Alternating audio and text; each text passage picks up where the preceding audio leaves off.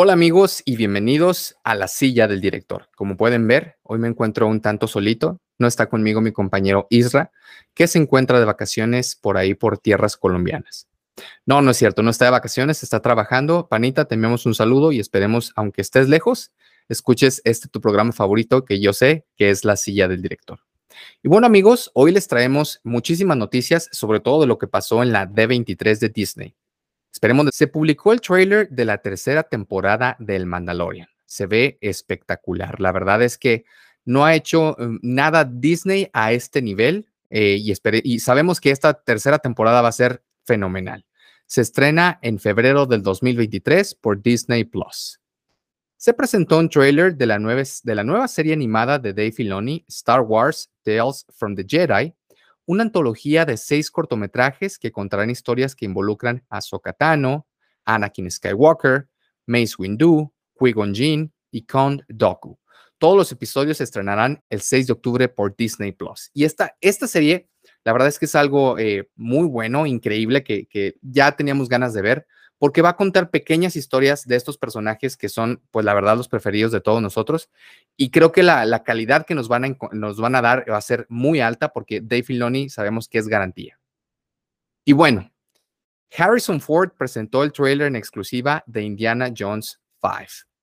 Ford eh, derramó algunas lágrimas y como sabemos, esta va a ser su última aparición en esta película de Indiana. Y qué bueno, porque la verdad el señor ya tiene 80 años y ya es justo que se retire. Creo que nadie como él ha logrado uh, ser un ícono, sobre todo en este tipo de personajes, ¿no? De exploradores, profesores, etcétera. Nadie ha estado a la altura de Indiana y yo creo que nadie nunca lo va a estar, pero ya es justo que, que por fin cuelgue, la, cuelgue el traje, ¿no? De, de Indy. Y bueno, se publicó un primer vistazo al especial de Halloween, Werewolves by Night. Y uff, se ve increíble. Si usted no ha tenido la oportunidad de ver este cortometraje, no sé qué está esperando. Bueno, espera que termine eh, el podcast. Y por favor vaya a verlo porque está increíble. Es protagonizado por Gael García Bernal y son historias, eh, un, poquito de historias de terror, pero contadas de una manera muy interesante. Entonces, eh, la verdad sí, espero con ansias ver esto. Se estrena muy pronto, el 7 de octubre en Disney Plus. Y bueno amigos, ahora sí, no podíamos dejar de traerles las recomendaciones y esta semana no es la excepción. Hay una serie en Netflix que está realmente increíble que les queremos platicar, que se llama Dahmer. Y bueno, voy a platicarles un poquito de esta historia. Dahmer Monstruo, la historia de Jeffrey Dahmer. Es una historia basada en hechos reales que sigue las atrocidades que cometió el conocido como carnicero de Milwaukee, el cual, resumiendo, asesinó a 17 hombres entre niños y adultos. A finales de los 70 y principios de los 90 sin que nadie hiciese nada para evitarlo. Ríos de tinta se han escrito sobre su figura, así como una multitud de documentales y películas. La verdad, la actuación de Peters eleva cualquier idea de sus guionistas que tuviera en mente. Es una actuación maravillosa. La pericia a la hora de dar vida a un psicópata de estas características no es nada desnable, pues es un personaje frío, de mirada impasible, al que el actor consigue, aún así, dotarlo de una multitud de capas y hacerlo francamente espeluznante. La pasividad de los diálogos, la apatía en su mirada, la sociopatía, incluso los arrebatos de violencia. Todo está en la interpretación de Ivan, el cual ha conseguido dejarnos para la posteridad a uno de esos personajes que quedan en los anales de la cultura pop, como podrían ser Hannibal Lecter o Bateman. Y no, no estoy exagerando, su actuación es maravillosa. El reflejo de la sociedad entre los años 70 y 90 está llevada de manera detallista y no solo la serie nos sitúa a un nivel visual en esta época, sino que sabe tratar temas complejos que empezaban a calar hondo en la sociedad estadounidense, como el racismo o la homosexualidad. Quizá la representación de la homosexualidad pueda ser de nuevo polémica en la figura de Ryan Murphy, como ya pasó en su anterior serie Hollywood, puesto que en ocasiones parece que esta condición sexual es la causante de los problemas que llevaron a Dahmer a actuar de tal manera pero la construcción de la personalidad de este asesino es tan compleja que sería totalmente injusto decir que solo fue eso este la, la causa de su desequilibrio, sino que fue solo una gota más en el vaso de este monstruo que realmente se convirtió en Dahmer. Durante sus 10 episodios no solo se centra en la figura de Dahmer, sino que se anima a construir a un lore alrededor de él se atreve a dar voz a aquellos que sufrieron su presencia, tanto familiares como víctimas o vecinos, incluso dedicándoles capítulos enteros. Y es en este desgarrador capítulo 6, dedicado enteramente a un chico gay sordo, que busca el cariño que nunca tuvo en la figura del protagonista, donde la serie alcanza sus mayores costas y el espectador presencia como Dahmer traspasa la última línea, si es que existía alguna. Todo ello ayuda además a mantener durante estos 10 episodios sin provocar esa sensación que tenemos de alargamiento o a veces que las series son un poco lerdas, la verdad es que lo logra hacer muy bien. El espectador acude al dolor y al auténtico temor a unos niveles que solamente Dahmer pudiera haber dado, la actuación es increíble. El entorno es la clave de la serie, pues es a mi modo de ver todo lo que necesitaba la serie para conseguir un dibujo fidedigno del protagonista. La sociedad y su forma de vida quedaban como objetos a arreglar, puesto que permanecen reflejados como una causa primera, pero no la última, no específicamente de la psicología de Dahmer.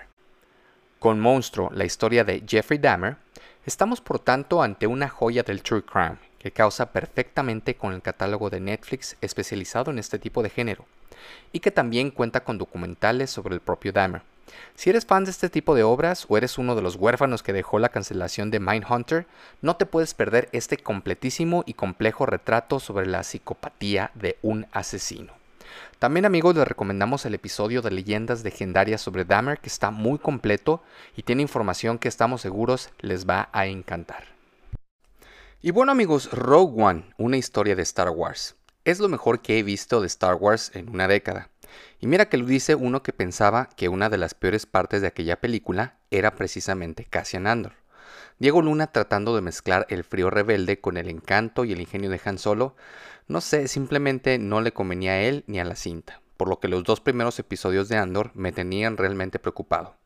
Las dos primeras partes hacen que parezca que la serie sigue la misma pauta que las demás, con un antagonista que solo quiere fastidiarle la vida a Cassian, y obviamente el resto de los personajes. Una trama que ya has visto cientos de veces, y algunos flashbacks extraños que intentan hacer más simpáticos a ciertos personajes. Afortunadamente siguen mejorando a cada minuto y cada episodio conforme avanza. Las cosas realmente arrancan cuando Cassian, no se preocupen, no hay spoilers, decide arriesgarse en algo nuevo y llega a ver lo que realmente está sucediendo en la galaxia. El hecho de dejar atrás su vida antigua también hace que la serie abandone algunas eh, típicas cositas que aparecen en Star Wars, prácticamente en todos los aspectos, porque comienza a sentirse una serie más fresca y más única. El uso mínimo de efectos visuales y especiales es fantástico, es decir, e, este sentimiento de que estamos viendo algo real es único que no he visto yo en otras series de Star Wars, quizá en el Mandalorian, y aquí se ve un poquito más. Una vestimenta menos futurista que hace también otra vez que todo sea más down to earth. Unos personajes más profundos y menos predecibles de lo que conocemos eh, generalmente en las series de Star Wars. Y, esta parte que a mí me, atrajo bastante, como les comento, es el saber que los efectos que están ahí, vamos, parece que realmente lo hicieron en serio. Y me hace preguntarme qué fue lo que sucedió con, con, con la serie de Kenobi. ¿Por qué siendo Kenobi el más importante no le dieron eh, la seriedad que le dieron ahorita a Andor. Andor se siente como una serie hecha en serio. Al igual que en Rogue ah, One, Andor da lo mejor de sí cuando intenta algo nuevo y diferente. Esto incluye la actuación de Diego Luna, que es mucho más cautivadora e interesante, cuando se le permite mostrar un lado más oscuro y misterioso de Cassian, cosa que la verdad agradeces. Mientras que Stellan Skarsgård eh, interpreta a un personaje sobre el que todavía no puedo decidirme. Aunque en el buen sentido, Pese a todo, la trama, como algunas escenas, siguen cayendo en viejos hábitos y clichés de vez en cuando, y todo lo demás parece una historia de guerra más realista con verdaderos intereses en juego, cosa que la verdad agradeces. Y bueno, ¿de qué va? La trama de Andor comienza cinco años antes de los acontecimientos vistos en la película Rogue One, a Star Wars Story, donde miraremos el comienzo de lo que se convertirá después en la famosa Alianza Rebelde que luchará contra el Imperio Galáctico comandado por Darth Sidious y el legendario Darth Vader. En esta serie Cassian Andor probará que tiene lo necesario para ayudar a la galaxia y defenderla ante el Imperio. En esta aventura encontrará más personas e incluso a planetas enteros que querrán ser partes del origen de la Alianza Rebelde. Antes del estreno se había mencionado que la serie tendría una temática de espionaje y misiones militares de riesgo, un estilo parecido a la narrativa de Rogue One, por lo que tampoco se espera apariciones de algún caballero Jedi. Aparte del regreso del actor mexicano, esta serie nos sorprenderá con algunas caras ya conocidas y personajes que incluso ya habían sido presentados en las series animales de Star Wars. En este cast que ustedes podrán ver que es de primer nivel está obviamente Diego Luna como Cassian Andor, Genevieve O'Reilly como Mon Mothma, Forrest Whitaker como Sa Guerrera que lo hace muy bien, Adria Arjona como Big Scalene, Stella Skarsgård como Luthen Rael, entre otros. La verdad es una serie súper recomendable y me extraña que Star Wars no le haya puesto la misma seriedad que le pusieron a Cassian a sus otros proyectos. La verdad es que al día de hoy, por lo menos para un servidor, la serie que destaca muy por encima de los demás es obviamente el Mandalorian, pero parece que Andor se puede situar abajito de esta serie. Pero díganos amigos, ustedes, ¿qué opinan? Bueno amigos, y ahora les tengo que hablar de algo diferente que tenía muchas ganas de platicarles, una recomendación que no es la usual, pero que tampoco no la hemos hecho antes en este su podcast. Y hoy les voy a recomendar un anime muy padre que se llama Hunter vs. Hunter. El shonen como género me gustaba mucho cuando era adolescente y me sigue gustando ahora, incluso si es por razones diferentes a ese entonces. Hoy en día me gusta ver cómo cada autor le da su propio giro a los mismos situaciones, ¿no? Las cuales ya vimos tantas veces en series, por ejemplo, como Naruto y Dragon Ball, que prácticamente los conocemos de memoria. Un examen allí, un arco de entretenimiento para acá, un harto de torneo por allá. Ustedes saben de lo que hablo, ¿no? Los clásicos clichés que siempre aparecen en este tipo de series que todos conocemos. Esos, esos pequeñas trampitas existen y siguen existiendo una marca del género debido a que incluso ejecutados de manera tradicional aumentan naturalmente el drama, haciendo que el espectador se interese más en la narrativa y así jugar de la manera correcta, ¿no? Es decir, son estas trampitas que nos hacen en estas series de anime, que nos hacen amarlas tanto, pero que obviamente caen en, en una situación en la que ya después te aburre, porque siempre es la misma situación. Bueno, Yohiro Togashi, el autor del manga, ya lo había hecho originalmente con su primer serialización, se llamaba Yu Yu Hakusho donde dejaba claro tanto su maestría como autor del género como su gusto por experimentar. Aunque no su adicción a los hiatos, esto vendría después, quizás su producto de juntarse con Miura para jugar al Idol Master. Sin embargo, en Hunter vs. Hunter, toma la oportunidad de no solo darle un giro a este tipo de situaciones que les platico, sino de ponerlos completamente de cabeza e incluso aprovecha para experimentar aún más con la ambientación y una premisa increíble de esta serie. En los 148 episodios del anime, nuestros protagonistas pasan por un examen para volverse cazadores, un arco de torneo, una trama de venganza que quedan atrapados en un videojuego. Viajan a París hippie a cazar hormigas mutantes y viajan a Corea del Norte a cazar al rey de las hormigas mutantes. Además, tienen un arco de lecciones políticas. Sí, no estoy jugando. Esto no es lo que mantiene la serie interesante en cada momento. Su ambientación cambia las reglas, cambian el tono, cambia la esencia. Ese de ideal de disfrutar los desvíos en el camino más que el viaje en sí mismo y sobre todo de aprovechar cada situación para experimentar los límites de la serie y el género que se mantienen. Por otro lado, esa es la misma voluntad de experimentar la que a veces puede traicionar a la serie y convertirla a momentos eh, en una serie que es difícil de seguir para aquellos que no son tan amantes del género como por ejemplo varios capítulos que de repente están en, cámara lenta y con un narrador que constantemente nos explica lo evidente. Hunter vs. Hunter siempre está dispuesto a apostar, incluso si no gana todas sus apuestas. Pero cuando el show gana, gana en grande. Togashi demuestra que puede reformar viejos arquetipos para dar un nuevo sentido. El Nen es el mejor ejemplo. Esta es una fuerza vital que cada luchador tiene. No muy diferente al que he visto en Dragon Ball Z, pero oh Dios, total y completamente diferente. O sea, es igual, pero es diferente. Usted tendrá que ver la serie para poder realmente entender qué es el Nen. Está explicado de una manera tan increíble que yo creo que no hay ningún otro shonen que lo explique tan bien. Pero funciona. Eh, solo que se manifiesta diferente en cada personaje. Además puede ser poderoso dependiendo de cuántas reglas tenga que obedecer y en qué tan creativo sea su usuario a la hora de usarlo. Esto lleva a situaciones en las que un personaje muy poderoso termina siendo derrotario, perdón, derrotado por un usuario de Nen novato, solamente porque este último tiene un poder que, que hace a la contra, digamos. O donde el personaje tiene un poder que suena inútil, digamos, hacer que su aura se estire, por ejemplo, y se pegue a otros objetos. Pero es tan creativo a la hora de realizarlo que termina ganando todas sus peleas. Esto es maravilloso. Los personajes, por supuesto, no son indistintos a este tratamiento, por lo que logran ser no solo fácilmente memorables, sino que tienen un cierto grado de profundidad, incluso si son superficialmente arquetípicos. En mi opinión, Gon y Killua, el dúo protagonista, son los que mejor demuestran tanto el objetivo como los ideales de la serie. Ambos se conocen durante el examen de cazador por pura casualidad y continúan el resto del show siendo amigos, los mejores amigos. Siguiendo con esta lección al final, que lo que realmente importa en el show no es el objetivo final, sino lo que pasa en el camino. Y yo sé que suena muy romántico, pero la verdad es que la serie lo hace de manera fantástica. Lo más importante es lo que encuentres y lo que hayas aprendido, ¿no?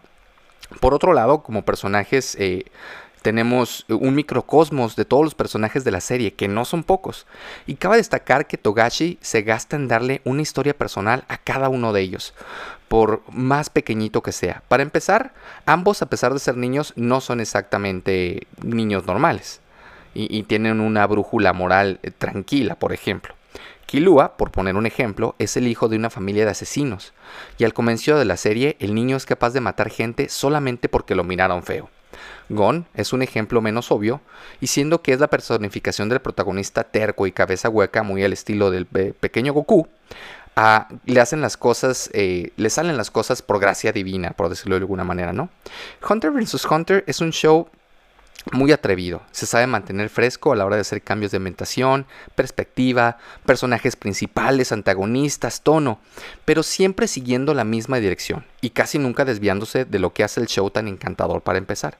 Siempre hay una historia por contar y siempre hay una aventura por seguir. Hunter vs. Hunter jamás va a dejar de ser un pozo de creatividad para su género y para mí es el mejor shonen de la historia. Una recomendación que usted no se puede perder. Y bueno amigos, esto fue todo, un episodio un poquito cortito esta semana en la silla del director. Esperemos la próxima semana ya esté aquí Irra con nosotros. Esperamos sus comentarios como siempre. No olviden seguirnos en todas las plataformas. Estamos en TikTok, estamos en YouTube, estamos eh, obviamente en Instagram, eh, en todas las plataformas. No olviden dejarnos sus comentarios que son muy importantes para nosotros y nos vemos la próxima semana aquí en la silla del director. Chao.